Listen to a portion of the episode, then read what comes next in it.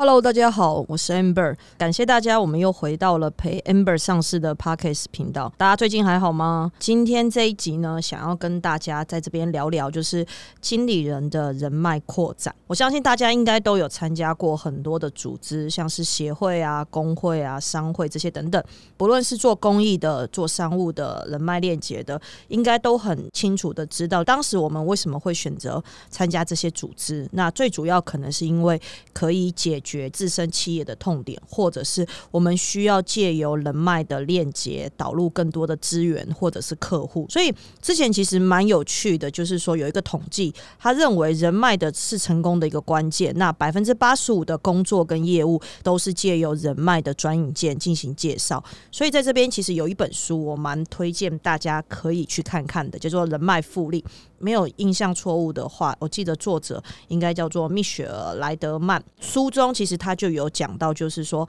在这样子的一个万物紧密连接、人才跨国流动的一个超竞争的一个时代，尤其是在 COVID nineteen 之后，那一流的精英其实他如果要在整个业界更加的胜出，在于他手上有多少是有效用的人脉网络。其实我每次都跟我身旁的朋友们进行分享，其实现在已经不在乎就是你口袋有多深，因为大家其实每一个人的口袋都还蛮深的，而是你到底可以掏出多少的社会资本？那这个社会资本里面，其中有一块很大的，就是在于人脉资本的一个部分。好，所以在人脉复利的这本书里面，他提及了建立人脉的重要性。举个例来说呢，它里面有讲到了人脉在生拿复利的一个关键，甚至建立人脉的秘密武器。然后你是哪种等级的人脉网？到最后，他告诉你说，你可以。如何打造永续多元的人脉连接？那老实说，我觉得我看完这本书，我觉得这本书真的真的非常值得。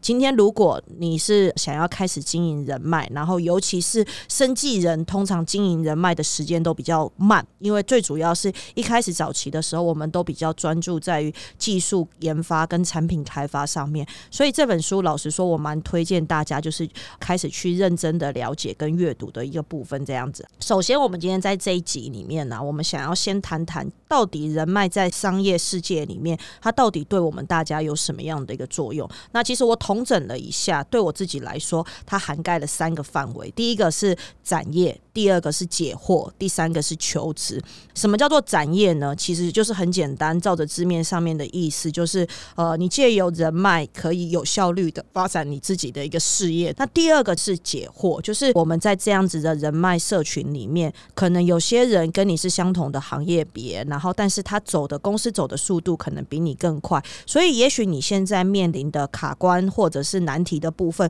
对他来说他曾经都走过，所以他可以稍微分享。他自己当时的走过的心路历程的情况下面，可以非常有效率的解决了你目前现在卡关，或者是你没有想到的一些解决方案这样子，所以它可以整体的将你的商业思维提升。好，那最后一个，虽然我讲的是求职，但是我每次都会进行分享，就是说，如果你今天是一匹千里马，也许你可以在这样子的人脉组织跟社群里面，可以遇到跟你真的事业上面长期发展。结合的伯乐，那他也很认同你的理念、初心跟愿景，然后愿意 join venture，甚至是愿意把他的技术入股，或者是把他的人、把他的资源导入跟你的公司进行长期的合作。那其实这些都是在人脉世界里面，其实我们一直围绕着，甚至是我们在探讨的一些主题的部分。好，那所以在人脉经营上面，往往我们都会建筑在一个信任的基础上面，也就是社会资本根植于在人际。关系，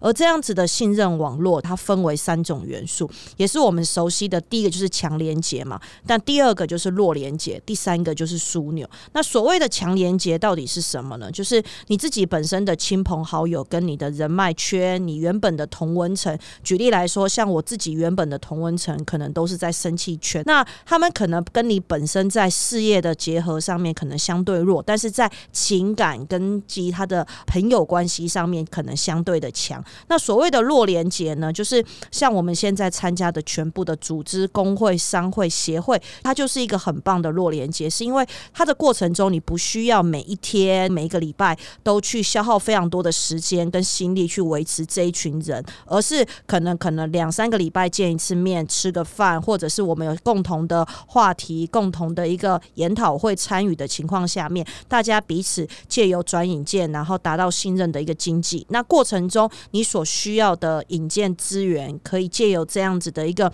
人脉的转介绍，可以为你带来比你自己单打独斗或比你自己去做陌生开发来的更快。好，那最后什么叫做枢纽呢？其实许多的弱连接跟强连接的交接点，就是一个又一个一个枢纽。人际的枢纽是由不同的团体所组成。那在这过程中，成员他们会为了共同的目标一起去做合作。其中我们最常讨论到的就是弱连接的力量，the strength of weak Time。这个弱连接的力量其实包含了第一个，你可能会有创造出更有价值的人脉网络，因为我们都希望在我们的人脉圈里面是门当户对、强强联手。第二个是借由这样子的方式，我们可以建立更强的商业思维跟能力，在这样子的人脉圈里面，大家彼此互相的学习及成长。那最后一个呢，就是它可以打造更畅通的沟通及信任的一个关系。所以为什么我们很常讲，你的人脉这样子的社群必须要花时间去好好的一个经营，因为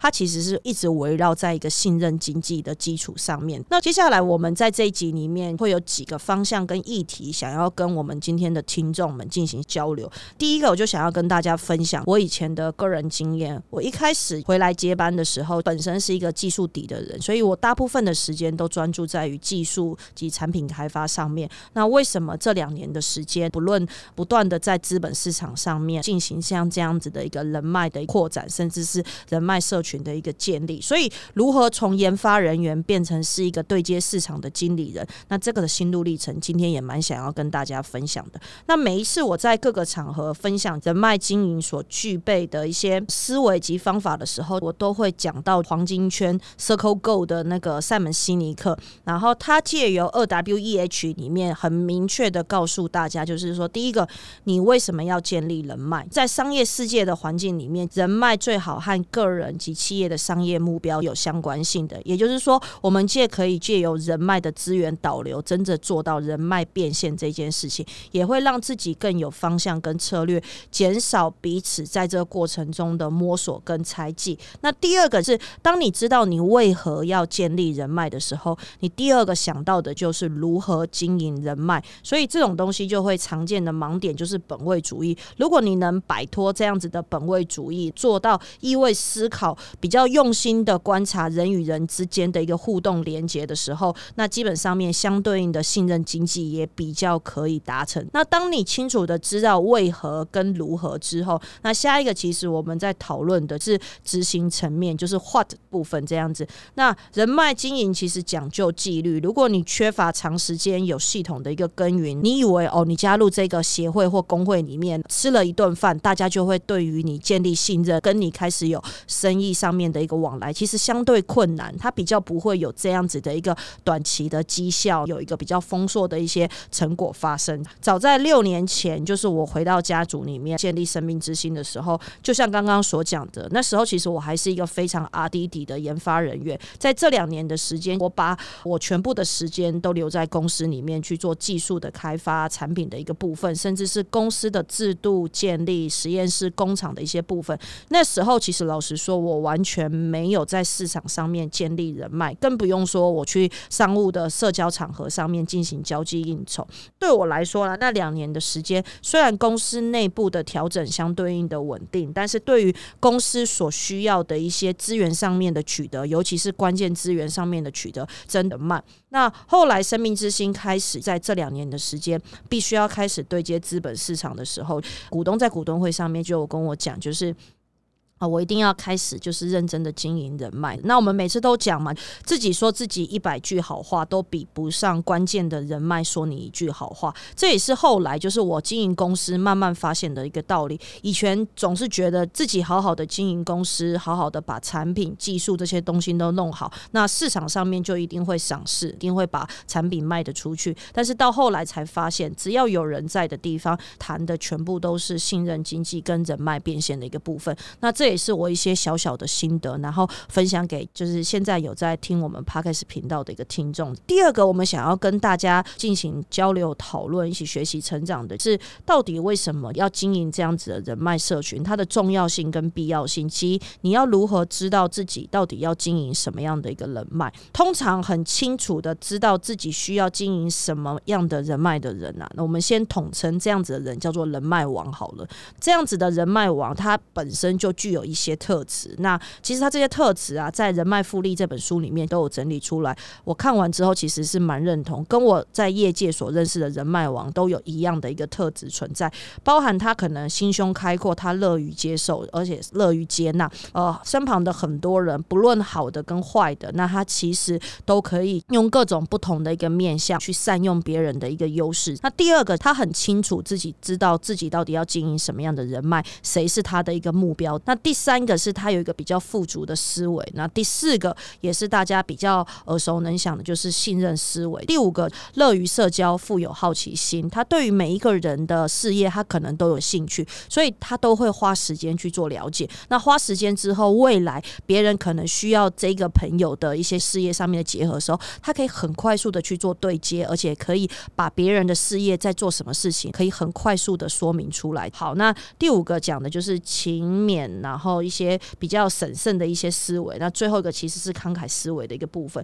那其中我比较想要探讨的是清楚目标这样子的一个议题。所谓的清楚目标，他很清楚的知道自己到底需要经营什么样的一个人脉。前面其实我们有讲，每一个人的时间其实有限的，所以每一个人他在选择自己到底适合加入什么样的人脉社群的时候，他都会评估，他评估要投入多少的时间，他预期可以获得到什么样的一个效益或者是效果，这是一个非常现实的事情。一旦就是他在发现，在经营的过程中没有达成什么样的一个效果或效益的时候，后通常就会离开，然后或者是比较被动消极的参与或者是经营。所以在这几年来，举我自己的例子，我非常专注的在经营几种人脉，包含二代、包含生计、包含创投等。那最近呢，又因为我们公司持续的要往上一个层级的成长，从零到一，一往十，十往一百。也许我们公司的一阶主管，然后我们的开国这些工程，都陪着我，现在让生命之星已经到达了十的一个部分。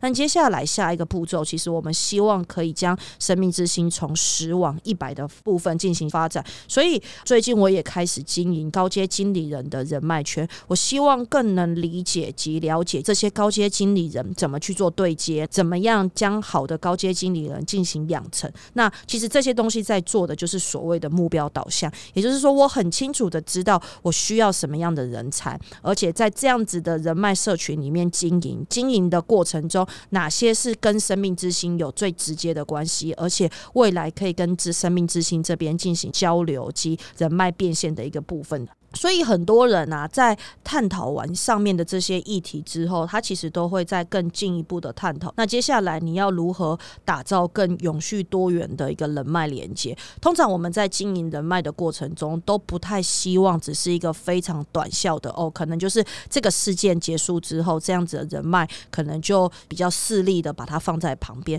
那这时候通常都会造成大家人与人之间的心灵上面的一些不舒服或者是不尊重，所以我们都会非常。希望一旦我们建立起合作关系，我们都希望这样子的人脉是可以持续性的。好，所以保持连接的人脉策略是每一个高阶经理人都应该要认真思考的。就是说，这样子的人脉，你到底把他的这样子的角色及他的定位放在哪里？我相信每一个人都应该清楚自己参与的这些人脉圈。举个例来说，可能在 BNI，它就是一个商务引荐的平台，所以你的人脉链接就是很纯粹的在商。户上面，或者是你有加入福伦。那在福伦里面，大家都知道福伦是一个做公益的组织平台，所以你在人脉链接上面，基本上面都会以公益的角度出发，而不是很势利的一直去说，哎，我们要怎么样去做商务的合作。每一个组织社群都有它的目标跟初心，在这样子的人脉社群里面，我们更应该的清楚知道，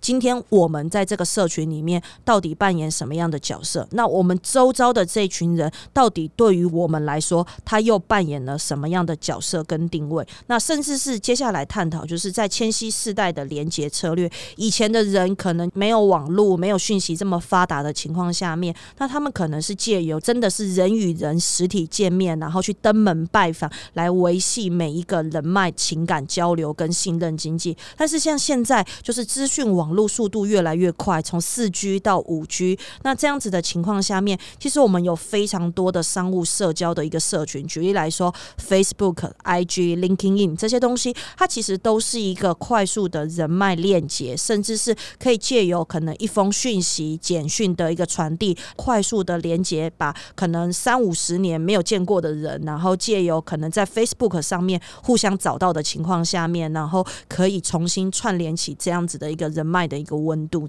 好，所以千禧世代的连接策略又跟以前不太一样。所以你如何在这么资讯快速发达的情况下面，善用这些工具，然后快速的跟大家进行人脉的链接，是这个世代上面的高阶经理人必须去讨论及思考的。那在全部的讨论议题中啊，我自己认为保持初心。一直要很清楚的知道自己人脉链接的核心价值，这件事情非常的重要。有时候我们都会看到有些超级人脉网，他可能在经营人脉的过程中，久了之后就变成什么拖都跑，然后什么样的人他都认识，什么样的人他都接受。那有时候我们都会觉得，不要你以为就是认识越多人越好，然后或者是这些人都先认识，其实某种过程中，你这样子的人脉，一旦你认识了一个错误的，或者是你。你被其他的人拿去去做消费，或者是被错误的人消费的情况下面，反倒是间接伤害了原本你辛苦建立的高端人脉社群。